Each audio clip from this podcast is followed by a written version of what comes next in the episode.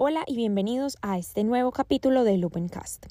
En esta oportunidad van a escuchar una de las charlas que tuvimos en nuestro Open Space, un lugar abierto para conocer las experiencias y el conocimiento de muchas personas, con el objetivo de despertar el ser para diseñar el hacer. Esperamos que lo disfruten y que también visiten nuestro Instagram arroba para conocer otros eventos que como este tenemos en nuestra sede en Manila, el poblado. Que lo disfruten.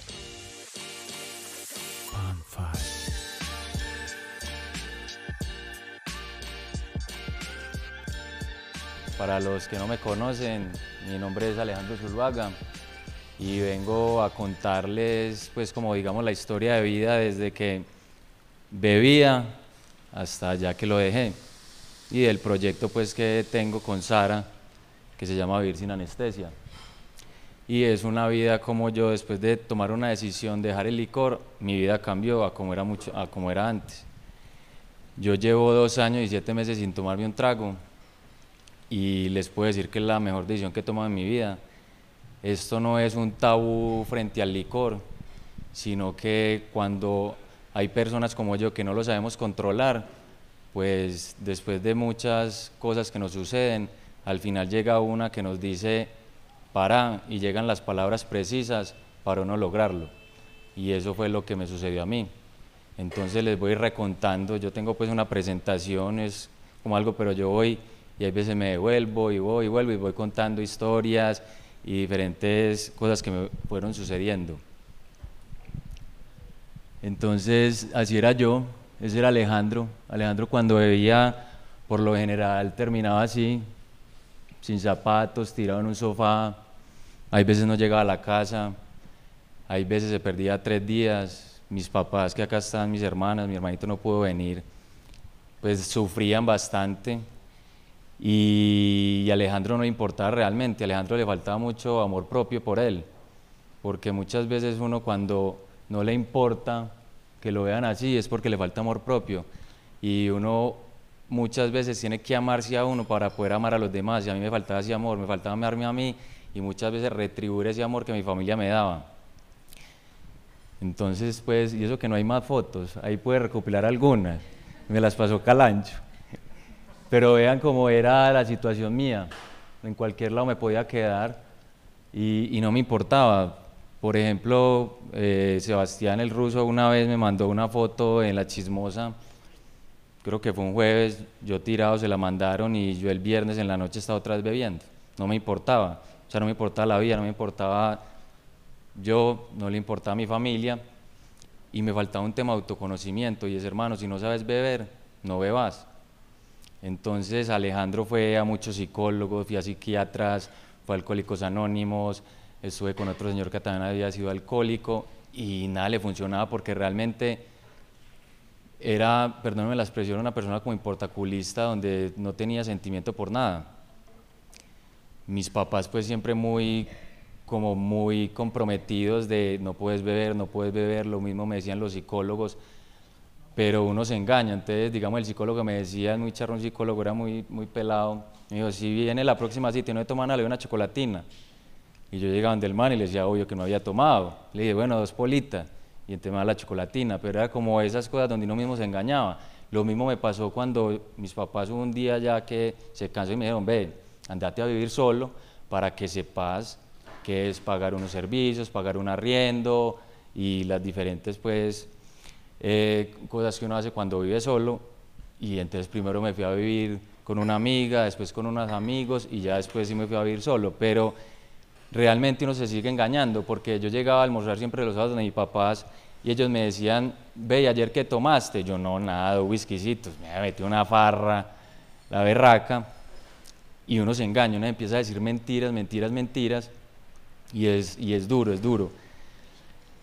Hace nada yo cambié de celular y había un mensaje de mi mamá de 2016. Yo cambié en agosto de 2019, el 3 de agosto de 2019, y era un mensaje largo y decía, Alejandro, ¿dónde estás? Te estamos buscando, ¿qué te pasa? La gente así no te va a querer, ¿vos qué pensás de la vida? Tan, tan. Yo ese mensaje le iba a tomar un screenshot para mandarse yo dije, no, ¿yo para qué? yo ya llevo un año sin beber, no es, pues no recordemos esto porque hoy la felicidad que sienten mis papás, la tranquilidad y la plenitud es la misma que yo siento, porque el cambio yo lo hice por mí, pero al vos cambiar empieza a cambiar todo a tu alrededor, ¿sí? Entonces, vean pues Alejandro, esto fue la situación de muchas que me pasaron en la vida para yo tomar la decisión de cambiar. Y fue que tuve un problema en una discoteca, ahí me ven pues yo al otro día me levanto, no me acuerdo de nada, yo estaba en un bar y ya, al otro día me levanto con la cara vuelta a nada, qué pasó, no tenía idea, me dolía todo. Empecé pues a mis amigos a contarme, sucedió esto, y bueno, fue muy duro, fue muy duro. Ese día teníamos evento con la familia para ver silleteros en Santa Elena y todo el mundo preguntando por Alejandro. Pues Alejandro no estaba porque estaba borracho, pues no dijeron eso, pero estaba borracho y, y quién va a dar cara pues con la cara vuelta a nada. Entonces, después de esto, llega el domingo y llega mi hermanito, mi mejor amigo, y me dicen, y me sientan en el sofá de mi casa, y me dicen, hermano, no puedes volver a beber. Yo en ese momento todavía, con lo que me había sucedido, no tenía pensado cambiarlo, ¿sí?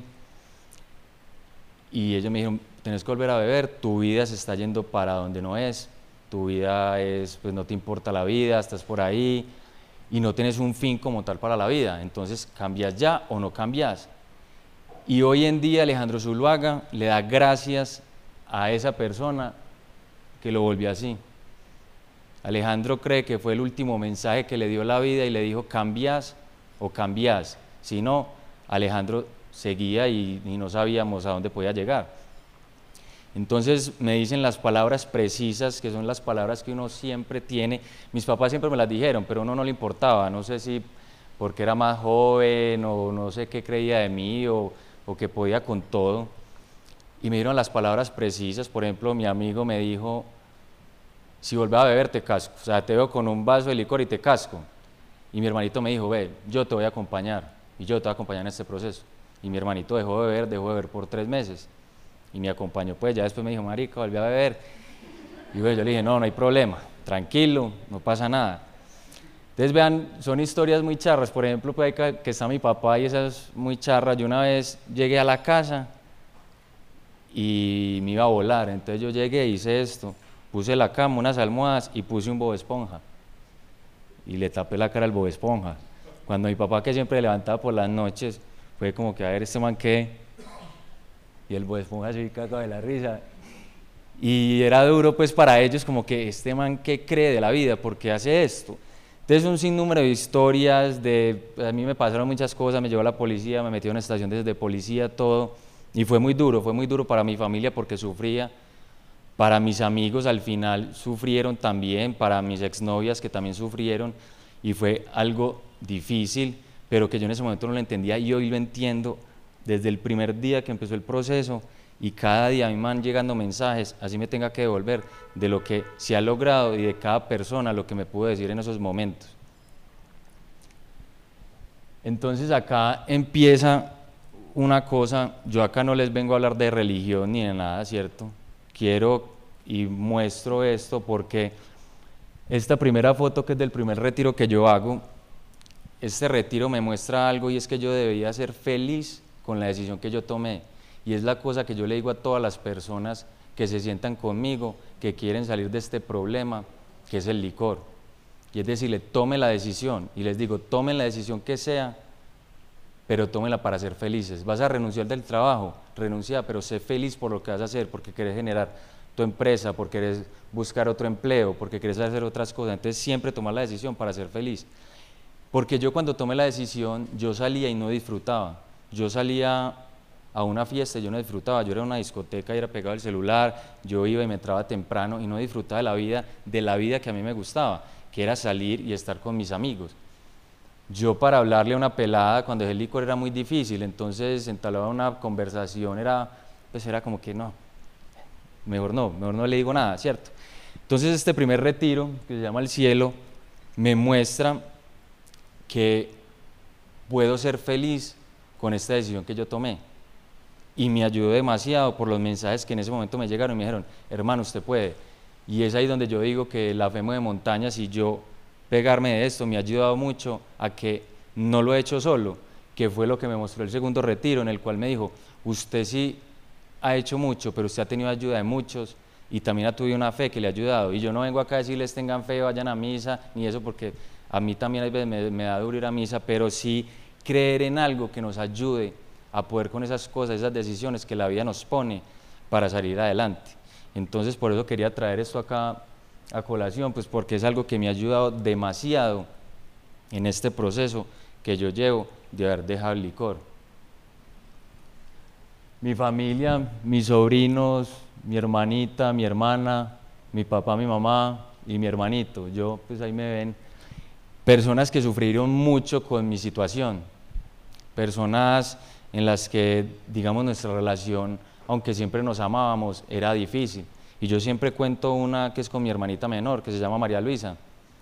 Y es, María Luisa y yo teníamos una, una relación dura, fuerte, o sea, cuando vivíamos juntos, nosotros no nos dábamos un pico en la mejilla, nosotros no nos saludábamos, pues si nos saludábamos como, pues oye, qué más, bien, pero no, no nos interesábamos el uno por el otro. Y yo tomo la decisión de cambiar y nuestra relación cambia. Como les dije anteriormente, yo cambio y mi círculo más cercano empieza a cambiar frente a mí. Y ustedes no saben la alegría que me da porque aunque ella estaba ahí, yo hoy siento que en ese momento yo había perdido a mi hermanita. Y hoy, lo, y hoy lo más fuerte que tengo es que yo volví a recuperar ese amor de mi hermanita, porque mi hermanita era de las personas que más duro me daba, pero me daba ahora porque quería un cambio y no quería ver a su hermano ahí tirado o que le dijeran, ve, tu hermano está allá, sino que ella quería ver un hermano como hoy está, lúcido, con la misma esencia, pero saliendo adelante. Y hoy mi hermanita me contaban, me contaban en ese momento el novio y me contaban sus amigas que cuando las amigas de ella me iban a invitar a la finca, ella les decía, no inviten a ese man, qué pereza ese man allá haciendo show, ese borracho, qué pereza.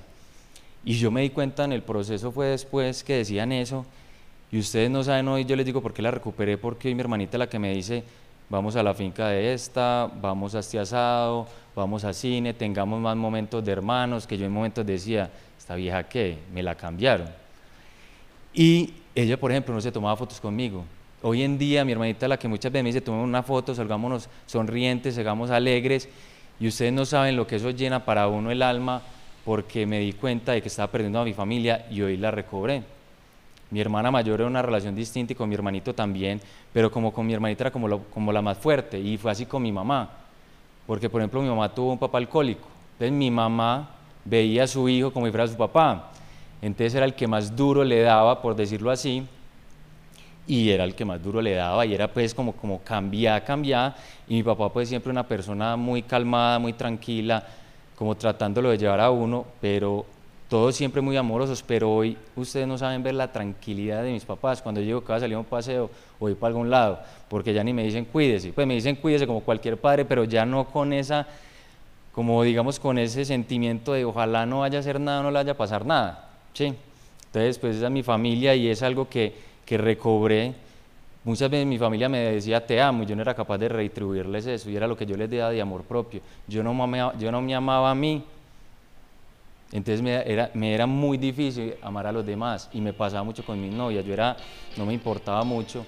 Y hoy con el cambio sé que amándome a mí le puedo entregar mucho amor a muchas más personas.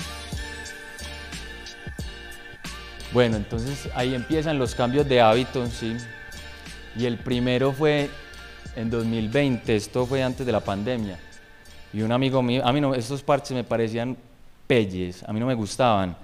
Y un amigo me dice, vamos a escalar en el Nodo del Tolima. Yo dije, a mí no me gusta sufrir, a mí no me gusta acampar, y a mí no me gusta esto.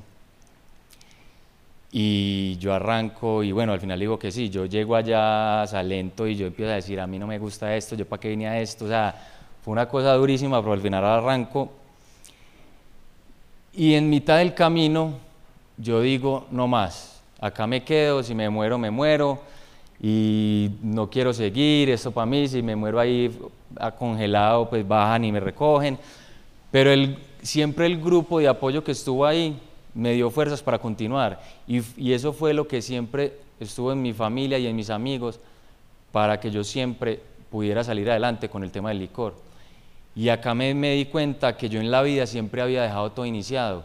Yo inicié una carrera que fue Derecho, inicié otra que fue Gastronomía, al final me pude eh, graduar de Comunicación, pero también dejé noviazgos, también dejé empleos, porque también me echaron de, de un trabajo, me echó una persona que quiero mucho, pero que me dijo, te vas porque yo le tengo que demostrar a los demás que hay que tener responsabilidades y no uno puede ir por la vida así, y obvio me dolió mucho, pero bueno.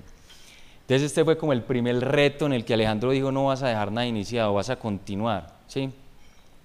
En ese momento ya había nacido mi sobrino y yo dije, voy a hacerlo por Cristóbal. Y acá me devuelvo también. Miren, yo antes cuando bebía, yo llegaba a todo lado en Guayabao. Entonces yo llegaba a matrimonios, a entierros, a bautizos, a todo. Y me acuerdo que mi hermano una vez me dijo con el esposo, vas a ser el padrino de, Cristóbal.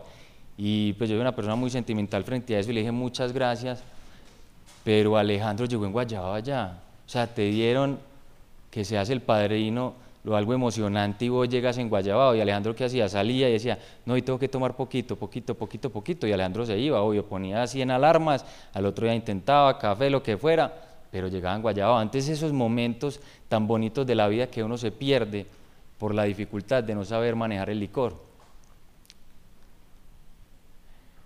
Acá empieza algo que me ha dado mucha disciplina y mucha confianza en los cambios de hábito y en lo que yo he logrado hoy en día.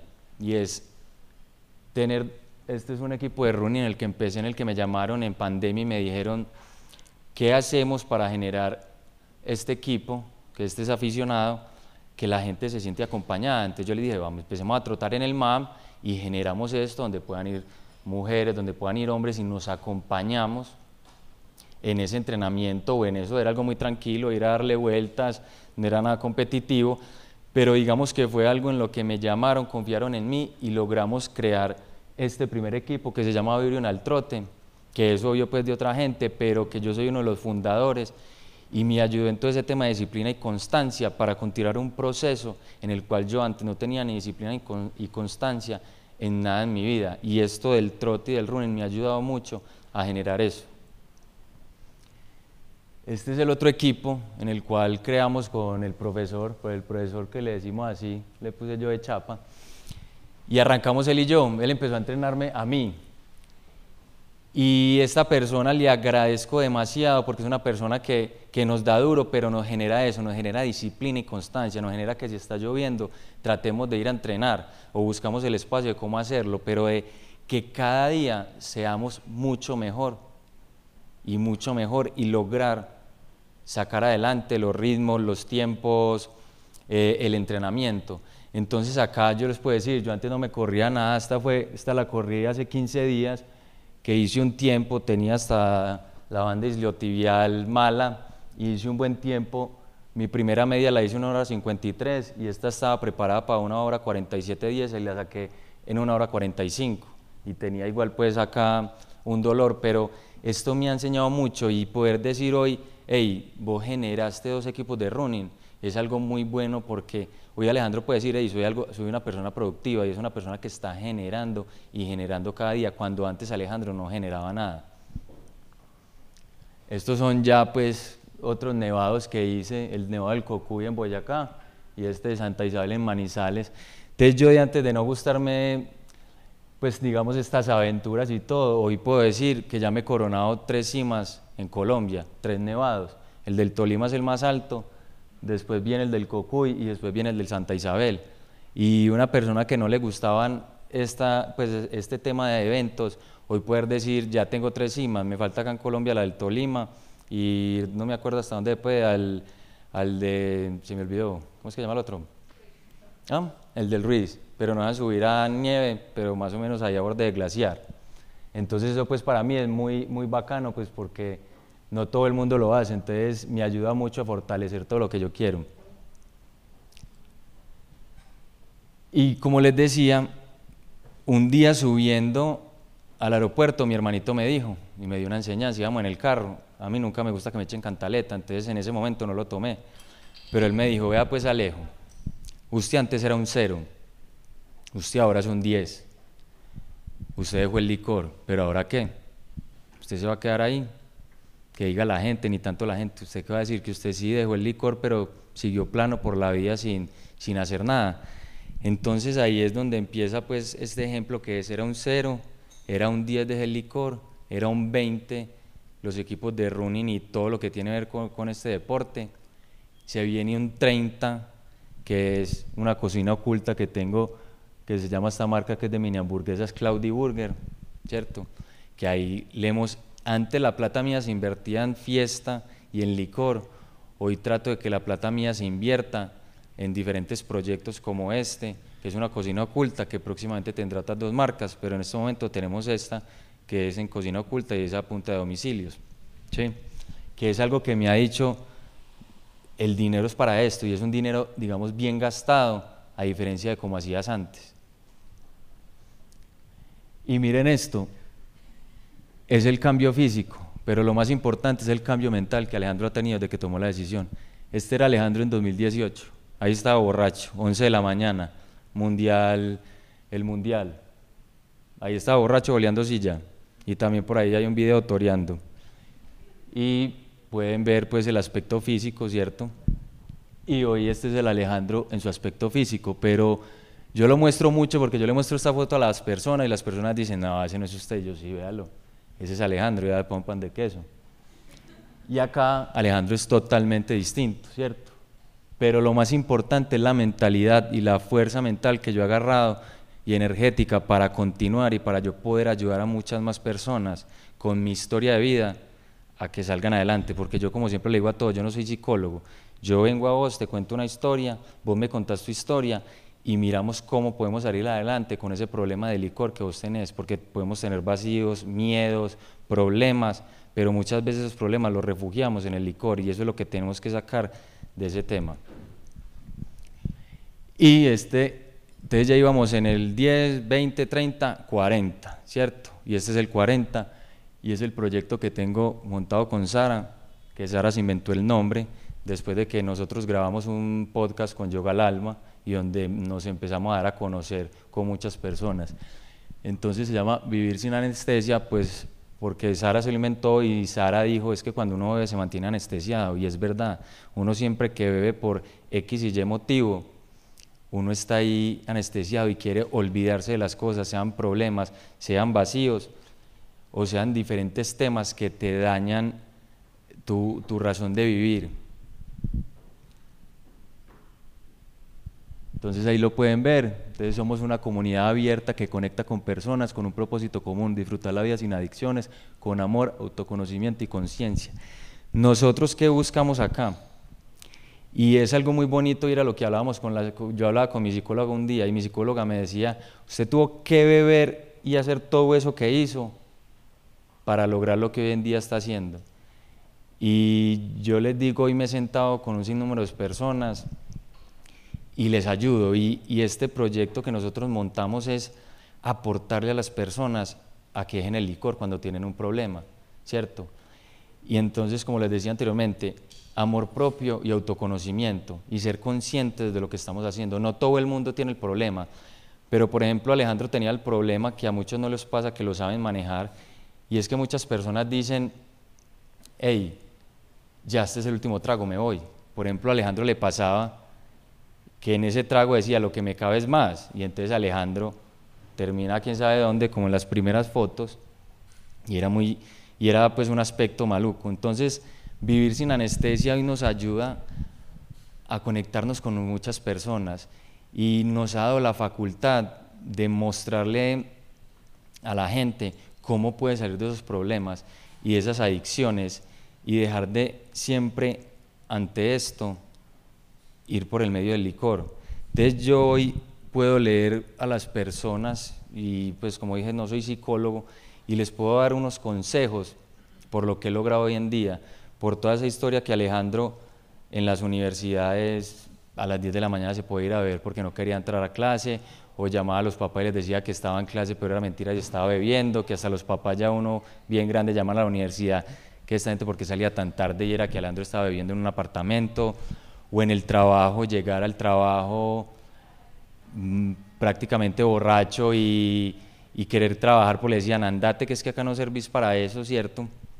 Entonces, con esto logramos mostrarle a las personas, hey, no necesitas del licor para pasar los problemas. Yo en el proceso me voy dando cuenta de diferentes cosas que a mí me habían pasado. Por ejemplo, yo me he dado cuenta que yo al principio era una persona miedosa. Entonces, cuando yo tomaba trago, me creía el chacho, ¿cierto? Entonces no me importaba nada, pero claro, al principio mis amigos siempre me defendieron y siempre me defendían. Y en esta última, en esta última no pasó, porque conocíamos a las personas con el del problema, ¿cierto? Entonces, miren cómo, pues, cómo la vida cambia y cómo Alejandro tenía miedo. Y por ejemplo, Alejandro también tenía otra cosa, Alejandro no se sentía amado.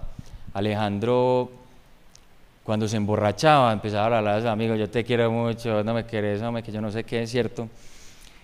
Y, y Alejandro y, y me decía, mi hermano hace un mes me decía, ves, ¿sabes qué lo bacano tuyo, viejo? Es que cada vez que vos llegas a un lugar la gente te quiere. Y vos que antes creías que vos no, que a vos no te quería nadie. Y me he dado cuenta del amor que realmente tienen las personas hacia uno, porque realmente así uno haya tenido muchos problemas, saben la persona valiosa que uno es y lo mucho que uno puede sacar de uno adelante. Entonces muchas veces uno tiene, tiene esos vacíos, hay gente, hay gente que siempre ante un problema lo primero que hace es ir a tomarse una copa de licor o dos o tres y, y esconde ahí esos problemas y lo que nosotros buscamos es sacarlos, sacarlos de ahí, es decir, no tienes que hacer eso, puedes cambiar de hábitos, poder coger un deporte, una lectura, si en ese momento te está dando una ansiedad por ir a tomar, irte a caminar, lograr, lograr muchas cosas, o sea, lograr un cambio realmente potente para eso. Y vivir sin anestesia, lo que busca es contar la historia de Sara, de Alejandro y las diferentes frases que nos han llegado. Una frase muy bonita que me llegó, porque a mí me llegan frases, digamos, todos los días de mensajes de las personas, es una que me dijo mi papá después de que salió el podcast. Y mi papá me dijo, gracias por permitirnos vivir esto y es lo más bonito que nos ha pasado en la vida. Yo con esa frase, yo digo, yo no que volverme a tomar un trago en la vida, ¿cierto? Y fue la decisión, como les dije al principio, más bonita que pude haber tomado y la mejor decisión que he tomado en mi vida. ¿sí? Y ha sido difícil, es muy difícil. Para los que la quieran tomar, para los que no quieran tomar, para los que tengan amigos o familiares, es muy difícil. Yo cuando dejé de tomar, a los 10 días tenía un viaje a Cartagena y la gente me decía, ¿a qué vas a ir?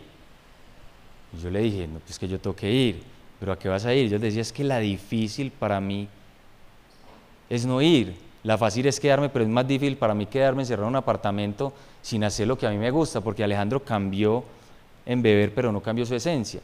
Y obvio, me arranqué para Cartagena y allá estuve. Y les cuento, por ejemplo, cuando pues, estábamos en el bote, yo rumbeaba y me desesperaba y me iba para atrás y tomaba mucha agua y fumaba y volvía y rumbeaba y volvía y era así todo el día, pero era hoy en día fue el punto de partida para Alejandro lograr lo que hoy logra. Y es que Alejandro hoy va a todas las fiestas que lo invitan y las disfruta sin tenerse que tomar una gota de licor, sino que si hay una soda, un Gatorade, un Red Bull, lo logra y eso es lo más bonito de esto, o sea, tratar de, dominar ese demonio que muchas veces tuvimos que era solamente beber para poder disfrutar. Porque hoy disfruto sin tenerme que tomar un trago. Y eso es como lo más bacano y lo que he logrado y es lo que le buscamos a las personas, es venga, no, no cambie. O sea, no cambie usted, no, no se encierre, siga disfrutando de eso. Si le parece difícil, listo, se va. Si es duro, se va. Si le genera ansiedad, mire a ver cómo que la puede generar, pero no dejemos de hacer las cosas que a nosotros nos gusta por este problema. Y verán que más adelante la decisión va a ser muy, muy, muy bacana.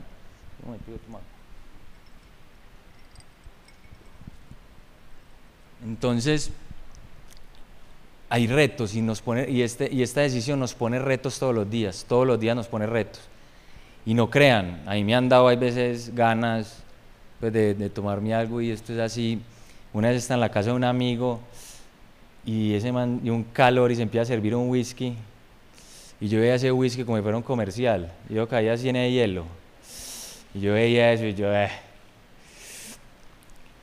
y llegué y le dije vení sabes que vamos para la calle yo veo gente y, y no me genere esa ansiedad de quererme tomar ese whisky pero van a ver lo que les digo, retos y retos y retos y muchas, muchas, muchas cosas, muchas cosas que van a, que van a suceder, pero son muy bacanas porque es lo que yo decía, yo antes dejaba todo iniciado, yo y Alejandro vi tan pleno y tan tranquilo, que Alejandro esta no la dejara iniciado.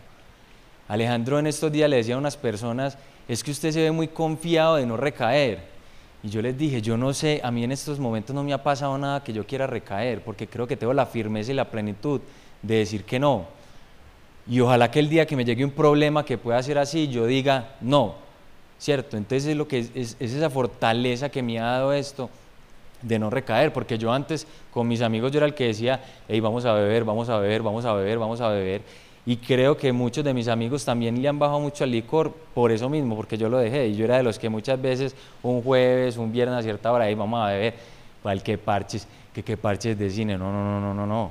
Una vez, por ejemplo, nos fuimos a cine nos somos 40 pibas en cine, éramos todos jalados en cine, porque teníamos que beber y la cosa no es así. Entonces Alejandro ha cambiado mucho en todos esos aspectos y hoy ayudarle a muchas más personas es, lo más bonito. Hoy a mí y a Sara nos buscan y nos sentamos con las personas y les hablamos y le contamos la historia y les decimos cómo salimos adelante, les damos consejos de lo que nosotros hemos logrado y de cómo lo hemos logrado.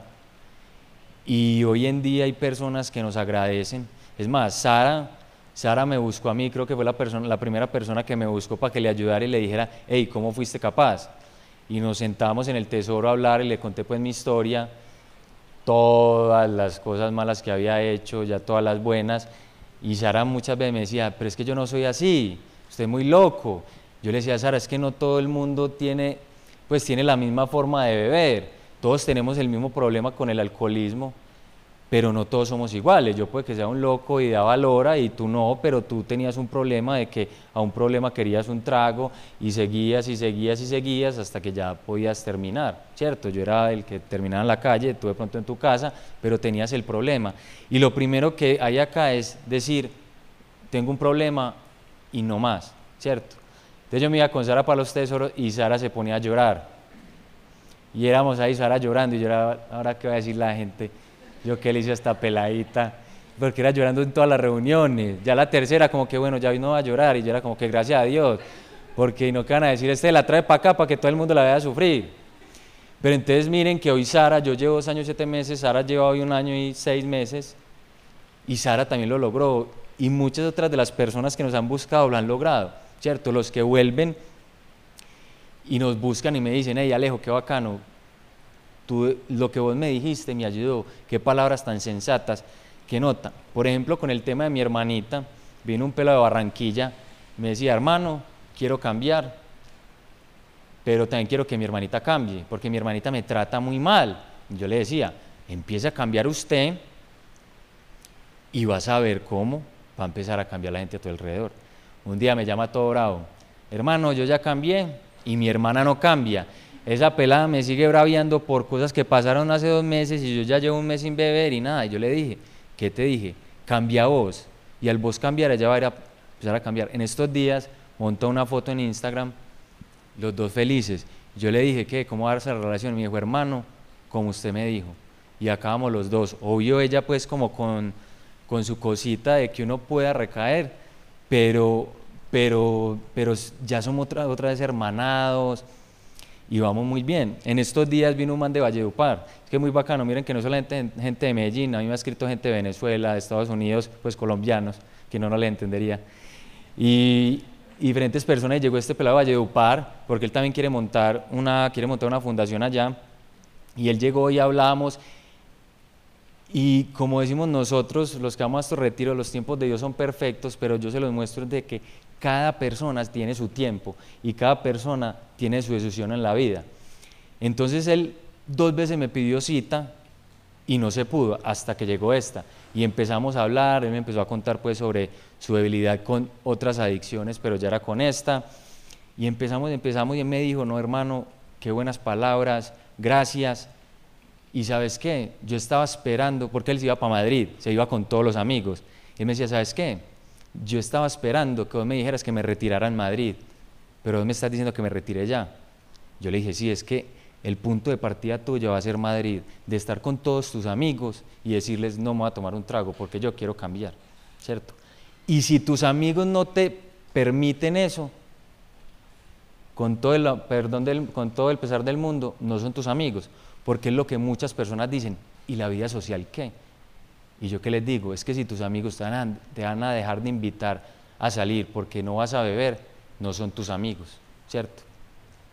Entonces llegan un sinnúmero de personas y miren lo que les decía, el tiempo de cada persona es distinto.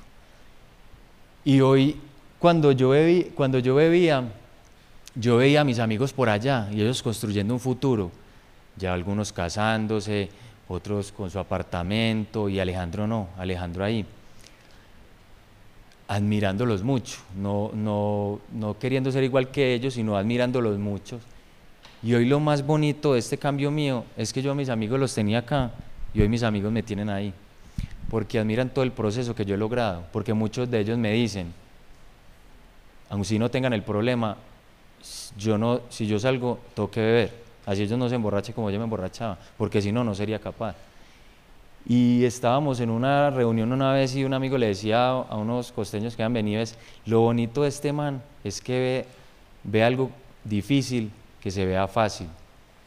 Entonces, cada palabra y esto le llega. Entonces, Alejandro a sus 32 años no tenía un rumbo. Alejandro hoy a sus 34 años, hoy tiene un rumbo, porque hoy Alejandro es una persona productiva que ha logrado sacar y está sacando adelante su negocio de hamburguesas, su proyecto de ir sin anestesia, y hoy se quiere comer el mundo, ¿cierto? Con muchas más cosas. Y por ejemplo, también una de las cosas por las que yo me metí a este retiro era porque era personas de 25 a 35 años. Y vuelvo a este comentario porque yo creo que muchas veces los problemas los deberíamos de exteriorizar de pronto a mí se me hace más fácil y yo le cuento a todo el mundo y yo de una monté en Instagram, dejé de beber. Es más, hasta mi mamá, que es muy charro, le cuenta a las amigas cómo voy a escuchar el podcast de mi hijo. Pues como te a mirar un borracho y ya no. Pero es como ese cambio de decir, miren esto y mire lo que ha logrado y es también la confianza de ellos, ¿cierto? Entonces, yo decidí continuar en estos retiros porque yo antes iba, pero iba más que todo obligado porque una vez me lo pagó una exnovia, después lo pagué yo, pero era a ver si la exnovia volvía.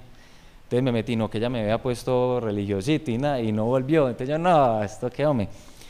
Y logramos eso, logré que muchos más pelados vieran mi historia y vieran la fortaleza con la que yo lo hice. Y yo también lograr ver otros problemas que me ayudan a mí a continuar, a seguir adelante. Entonces, eh, esto, es, esto es como lo bonito de, de, lo que ha logrado Alejandro, de cómo era una persona, como lo vieron al principio en las fotos, echada, tirada, borracha, y cómo Alejandro hoy ustedes lo pueden ver con una dedicación, una disciplina de que se levanta a las cuatro y media para ir a entrenar a las cinco y media o a las cinco y cuarenta y cinco, o como pasó en la carrera que pues que yo salía a las cinco y media y mis amigos me están escribiendo que estaban por ahí rematando.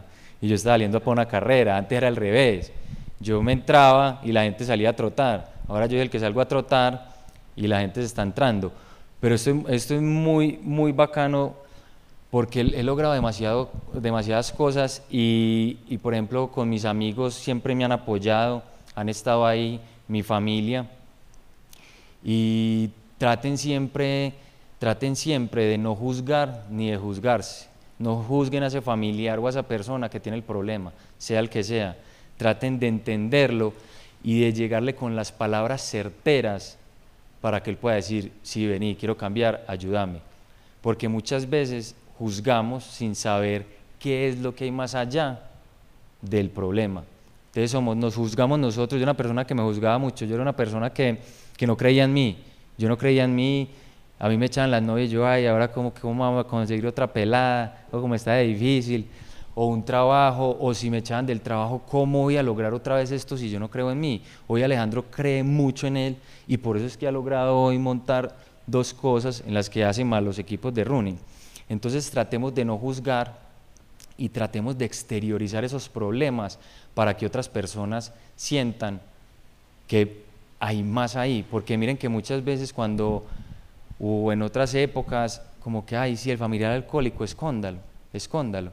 ¿cierto? O, qué pena, o el drogadicto, sí es muy difícil, lo sabemos, y, y sufren mucho las familias, pero, pero intentemos apoyar a esas personas y, y llevémoslas. Es muy difícil porque en esto uno decir tengo un problema es duro, yo nunca lo afronté. O sea, ahí me dijeron toda la vida no puedes beber, pero yo bebí toda la vida hasta que ya me pasó esto y decidí y es lo mejor. Entonces, apoyemos a esas personas que, que, tienen ese problema, porque la vida, la vida nos trae algo muy bonito, muy bonito, y es vivir sin anestesia. Es como nosotros decimos acá, vivir sin anestesia, estar tranquilos, acordarse de todo, generar, generar esa empatía con otras personas y poderlas ayudar de ese vacío que muchas veces es todo este tema. Entonces, pues esto es un poquito de mi historia.